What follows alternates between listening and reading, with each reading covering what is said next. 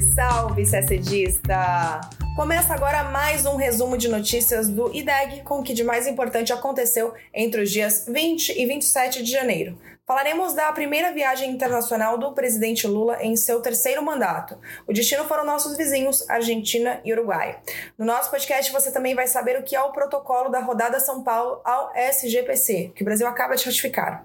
Sobre Estados Unidos, o país revogou medidas antidumping aplicadas às exportações brasileiras de chapas de aço carbono. A questão israelo-palestina segue sem solução. Uma ação militar israelense mata ao menos nove palestinos em um campo de refugiados na Cisjordânia. Também falamos de África. A França concordou em retirar suas tropas de Burkina Faso. E a obra de Oscar Niemeyer em Beirute, no Líbano, entra na lista da Unesco como Patrimônio Mundial e também como Patrimônio Mundial em Perigo. Tudo isso em detalhes você acompanha agora no nosso podcast. A sétima cúpula da Comunidade de Estados Latino-Americanos e Caribenhos, a CELAC, foi realizada nesta terça-feira em Buenos Aires, na Argentina. A cúpula foi marcada, é claro, pelo retorno do Brasil a esse mecanismo de concertação e cooperação regional.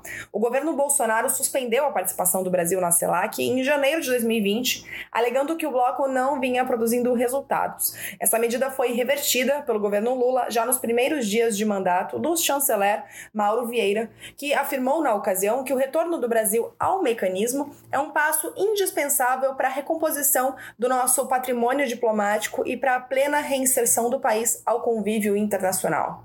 Estiveram presentes na cúpula em Buenos Aires delegações dos 33 países que integram a CELAC. A delegação brasileira foi chefiada pelo presidente da República, Luiz Inácio Lula da Silva, e integrada pelo ministro Mauro Vieira. A Declaração de Buenos Aires, aprovada após o encontro, expressa a visão compartilhada da região sobre um conjunto amplo de temas, entre os quais recuperação econômica após pandemia, segurança alimentar e energética, estratégia em saúde, cooperação em meio ambiente, ciência e tecnologia, transformação digital, infraestrutura e outros temas. Durante a cúpula também foi aprovado um conjunto de iniciativas para o próximo ano. O Itamaraty destacou as decisões de convocar reuniões dos ministros da economia dos países da CELAC no primeiro semestre de 2023 para tratar de agenda comum de recuperação econômica, atualizar o plano de segurança alimentar, nutrição e erradicação da fome da CELAC 2025 e dar continuidade ao plano de autossuficiência sanitária da CELAC para fortalecer capacidades de produção e distribuição local e regional de vacinas, medicamentos e insumos críticos. Em matéria de relacionamento externo, foi ratificada a decisão de realizar uma reunião de cúpula CELAC União Europeia, já este ano, em 2023, e outra reunião de cúpula do Foro CELAC China em 2024. Os países da CELAC saudaram a candidatura do Brasil para sediar a COP30 da UNFCCC em 2025, em Belém do Pará, e por consenso foi decidido que São Vicente e Granadinas assumirá a presidência pro tempore da CELAC em 2023. Será a primeira vez que um país do Caribe anglófono estará à frente do mecanismo. A cúpula da CELAC também marcou a primeira visita estrangeira do presidente Lula em seu terceiro mandato. No dia 23, Lula se encontrou em Buenos Aires com o presidente argentino Alberto Fernandes. Após a reunião, os líderes emitiram uma declaração conjunta presidencial que está publicada lá no site do Itamaraty. A nota afirma, entre muitas outras coisas, que os dois presidentes reafirmaram a aliança estratégica entre o Brasil e a Argentina, revisaram o amplo espectro da relação bilateral e avaliaram o estado de implementação dos compromissos existentes. Também reiteraram a sua intenção de aprofundar e intensificar o diálogo bilateral em todas as áreas da relação e nas questões de importância regional e global.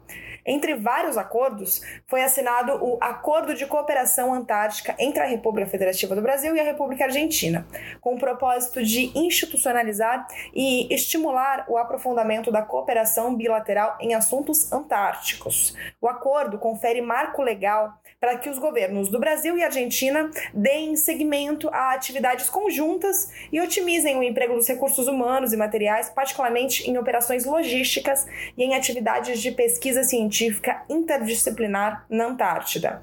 Os dois países integram o restrito grupo de 29 países com status de parte consultiva do Tratado da Antártida, que regula as atividades da comunidade internacional no continente. Em nota, o Ministério das Relações Exteriores do Brasil afirmou que segue comprometido com o fortalecimento do sistema do Tratado Antártico e colabora no, no escopo de suas atribuições para o continuado êxito do Programa Antártico Brasileiro, o PROANTAR. Depois de ir à Argentina, Lula seguiu para o Uruguai, onde se encontrou com o presidente Luiz Lacalle Pou. O foco da visita foi o fortalecimento do Mercosul. Importante lembrar que o presidente uruguaio vem advogando pela possibilidade de os países membros do Mercosul negociarem individualmente acordos de matéria tarifária com outros países de fora do bloco, o que viola as regras do Mercosul. Uma das maiores sinalizações nesse sentido foi o anúncio feito pelo Uruguai em julho de 2022 de que o país havia dado os primeiros passos para negociar um tratado bilateral com a China. Após a reunião com Lacalle Pou, Lula afirmou que é possível que o Mercosul discuta no futuro a possibilidade de um acordo entre o bloco e a China, mas que a prioridade deve ser a conclusão do acordo entre União Europeia e Mercosul, que ainda precisa ser assinado por todos os países dos dois blocos. No pronunciamento, Lula disse que o Brasil está totalmente de acordo com as ideias de inovar ou renovar o Mercosul. Segundo ele, isso deve ser feito com base em uma avaliação de técnicos e reuniões com ministros e mandatários de todos os membros do bloco. Ao lado de Lula, Lacalle disse que os dois estavam despojados de ideologia e elogiou a reunião. Para o presidente, o Uruguai está em negociação com a China, mas não há impedimento em dividir as informações com os demais países do bloco sul-americano. Lula também participou de uma cerimônia na prefeitura de Montevideo, onde recebeu a medalha Mas Verde em um reconhecimento aos seus esforços em defesa do meio ambiente. Após a entrega do prêmio, ele fez uma visita pessoal ao ex-presidente uruguaio Pepe Mujica na chácara dele, nos arredores da capital uruguaia. A gente continua falando de política externa brasileira. Na segunda-feira, dia 23, o governo brasileiro depositou junto à UNCTAD o instrumento de ratificação do protocolo da Rodada São Paulo ao acordo sobre o Sistema Global de Preferências Comerciais entre Países em Desenvolvimento, que a gente conhece pela sigla SGPC. O SGPC foi estabelecido em 1989 no âmbito da UNCTAD. Por meio do sistema, seus membros fazem concessões comerciais entre si, com o objetivo de promover e ampliar os laços comerciais entre países em desenvolvimento da África, da Ásia e da América Latina. Durante a 11ª UNCTAD, ocorrida no Brasil em 2004, foi lançada a terceira rodada de negociações do SGPC, chamada Rodada São Paulo. Concluída na reunião ministerial de Foz do Iguaçu, essa rodada alcançou muitos resultados, que prevêem margem de preferência de 20% nas tarifas aplicadas para os produtos elencados nas listas, nas listas de concessões apresentadas pelos participantes. O protocolo instituiu preferências comerciais para mais de 47 mil produtos em 11 países: Argentina, Brasil, Coreia do Sul, Cuba, Egito, Índia, Indonésia, Malásia, Marrocos, Paraguai e Uruguai. Segundo a estimativa da UNCTAD, a implementação do protocolo da Rodada São Paulo geraria ganhos da ordem de 14 bilhões de dólares. Até o momento, Cuba, Índia, Malásia, Argentina, Uruguai e agora Brasil ratificaram o protocolo da Rodada São Paulo. Ainda falando de comércio internacional e de Brasil, a Comissão de Comércio Internacional dos Estados Unidos decidiu pela revogação do direito antidumping aplicado às exportações brasileiras de chapas de aço carbono, que estavam em vigor desde 1993. Com essa decisão, os Estados Unidos deixarão de cobrar taxas adicionais de 78, 74%, perdão, na forma de alíquota ad valorem na importação de chapas de aço carbono originárias do Brasil. O Brasil foi o único país excluído da sobretaxa durante essa revisão ocorrida recentemente. Os Estados Unidos concluíram que a extinção da medida para as exportações brasileiras não implica mais dano material à indústria estadunidense, o que foi demonstrado ao longo do processo de revisão pelos exportadores e pelo governo brasileiro. Sem comprovação de dano, as regras do comércio internacional não admitem a imposição de medidas antidumping. Em 2021, o Brasil exportou cerca de 9 bilhões de dólares em produtos siderúrgicos, dos quais metade foi destinada aos Estados Unidos. Já as exportações brasileiras relacionadas especificamente a essas chapas grossas de aço carbono somarão aproximadamente 75 milhões em 2021. E a expectativa é que as exportações cresçam com a revogação da medida de defesa comercial pelo governo dos Estados Unidos. Agora o assunto é Oriente Médio. Na quinta-feira, dia 26, ao menos nove palestinos morreram em ações do exército israelense, agravando a crise entre Israel e Palestina e fazendo aumentar o temor de um conflito mais amplo por parte da comunidade internacional. Essas nove pessoas, incluindo dois civis, foram mortas em uma operação militar em um campo de refugiados no norte da Cisjordânia. Israel, que vem fazendo ações militares cada vez mais frequentes nessa área desde o ano passado, afirma ter enviado suas forças especiais, agora, nessa semana, para deter membros do grupo Jihad Islâmica, suspeitos de envolvimento em ataques terroristas. Segundo Israel, três membros desse grupo foram mortos na operação as tropas teriam entrado fundo no campo de refugiados, algo incomum em operações do tipo, e trocado tiros com militantes da Jihad Islâmica, do Hamas e do braço armado do Fatah, a facção do presidente da Autoridade Nacional Palestina, Mahmoud Abbas. Segundo a ONU, não houve um número tão alto de mortes em uma única operação na Cisjordânia desde o início da série histórica em 2005. Depois do incidente, a autoridade palestina afirmou que encerraria sua parceria com Israel na área de segurança. Essa cooperação, que já foi interrompida em outros momentos de crise, é vista por muitos como responsável por impedir ataques contra Israel e manter certa estabilidade na Cisjordânia. Já o primeiro-ministro israelense Benjamin Netanyahu afirmou que Israel não deseja uma escalada da situação. Ao mesmo tempo, ordenou que os vários setores das forças de segurança se preparem para todos os cenários possíveis. A ONU e mediadores de países árabes dizem estar em diálogo com os dois lados para tentar acalmar os ânimos. E os Estados Unidos anunciaram que o seu secretário de Estado, Anthony Blinken, estará na região na próxima semana para discutir o tema com líderes israelenses e palestinos. O Itamaraty publicou nota afirmando que o Brasil acompanha com grande preocupação a crescente tensão entre forças israelenses e civis na Cisjordânia, que causaram centenas de mortes em 2022. Na nota, o Brasil reitera o seu compromisso com a solução de dois estados, com Palestina e Israel convivendo em paz, em segurança e dentro de fronteiras mutuamente acordadas e internacionalmente reconhecidas.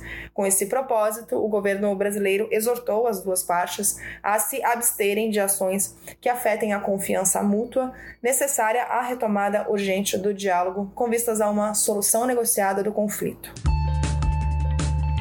Falamos agora de África. Na quarta-feira, dia 25, a França aceitou o pedido do governo de Burkina Faso para que retire suas tropas do Sahel africano no prazo de um mês. Hoje, os franceses mantêm cerca de 400 tropas nesse país africano. Já na quinta-feira, dia 26, um porta-voz da chancelaria francesa disse que chamou o embaixador francês em Burkina Faso para consultas. O objetivo seria acertar as perspectivas de seguir com uma cooperação bilateral. A França vem diminuindo sua presença militar na África a pedido dos próprios países africanos, que consideram que as tropas francesas não estão sendo bem sucedidas no seu objetivo principal, que é o de ajudar no combate ao terrorismo. Mas também tem outro componente, que é a rejeição de cidadãos de países que formam o Sahel. Inclusive, em Burkina Faso, houve muitos protestos pedindo justamente para a retirada das tropas francesas. Bom, lembrando que em agosto do ano passado, a França concluiu sua retirada militar do Mali, que é outra ex-colônia francesa, isso depois de nove anos de operações. Na ocasião, disse que militares seguiriam em nações como Burkina Faso, Chad e Níger, mas apenas por meio de acordos que envolvessem também os governos e regimes locais das nações africanas. Além disso, o país ainda tem soldados no Djibouti, no Gabão, na Costa do Marfim e no Senegal. É esperado que a França anuncie ainda este ano um novo modelo de presença militar francesa no continente. E a última notícia é sobre relações Brasil-Líbano. Na quarta-feira, dia 25, a Unesco aprovou a Feira Internacional de Trípoli, Rashid Karami, como Patrimônio Mundial, uma indicação feita pelo governo libanês. A feira é um projeto de Oscar Niemeyer. O prédio foi construído entre 1967 e 1975, quando eclodiu a Guerra Civil Libanesa. A feira também foi inscrita na lista de Patrimônio Mundial em Perigo, devido à urgente necessidade de trabalhos de conservação e recuperação. Segundo nota do Itamaraty, a obra de Niemeyer constitui excepcional exemplo de intercâmbio cultural no domínio da arquitetura. Primeiro, por causa da troca de conhecimentos durante sua realização. Vários engenheiros e empreiteiros libaneses aprenderam sobre estruturas de concreto armado de larga escala. Segundo, por causa, é claro, do resultado que integra conceitos modernistas brasileiros no contexto árabe. Também, de acordo com a nota, o Itamaraty, por meio da embaixada em Beirute, buscará cooperar com as autoridades libanesas para apoiar o projeto de restauração da feira. Esse é o primeiro projeto de Niemeyer fora do Brasil a ser inscrito na lista de patrimônio mundial da Unesco e o sexto local libanês a figurar nessa mesma lista. E a gente termina o nosso podcast por aqui. Uma ótima semana, bons estudos e até sexta-feira que vem.